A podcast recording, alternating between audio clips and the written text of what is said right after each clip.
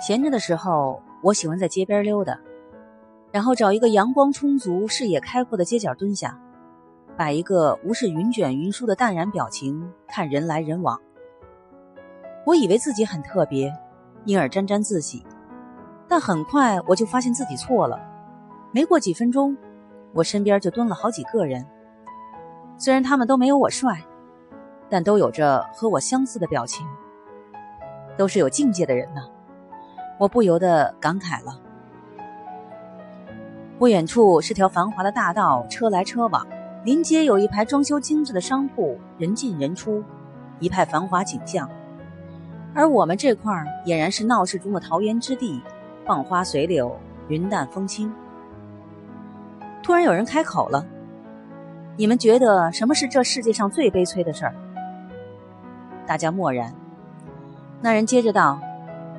你在对人感叹这诗意的世界时，对方在埋头摁手机；你在抱怨这冷漠的世界时，对方还在摁手机。当你要告别这个世界时，对方仍然在摁手机。大家黯然，有的开始点头了，有的已经把手机掏了出来。一个人接话：“不对。”我觉得世界上最悲催的事儿，是我对你说我爱你的时候，你在摁手机；我说我恨你的时候，你还在摁手机；我说我要离开你的时候，你头都不抬的说了声“帮我交点话费，流量快用完了”。另一个人说：“我觉得世界上最悲催的事儿是他们说房价会降，我信了；更悲催的是房价真的降了，我还是买不起。”又一个人说。我觉得世界上最悲催的事儿，不是我爱你，你却不知道，而是你知道我爱你，却不知道我真的很爱你。另一个人说：“我觉得世界上最悲催的事儿，是在不懂爱的时候爱上了一个不该爱的人，却在知道什么是爱后找不到一个可以爱的人。”又一个人说：“我觉得世界上最悲催的事儿，是做着不喜欢的事儿，陪着不喜欢的人，过着别人喜欢的生活。”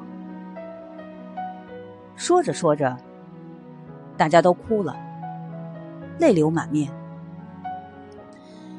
最后，我觉得自己有必要说点话了。我强忍着泪水站了起来，叹道：“兄弟们，对于我们，这世界上最悲催的事儿是能给钱的好心人越来越少了，更悲催的是空气越来越脏了。看把你们熏的，眼泪流个不停。”讨的几个钱还不够买口罩的呢，都散了吧。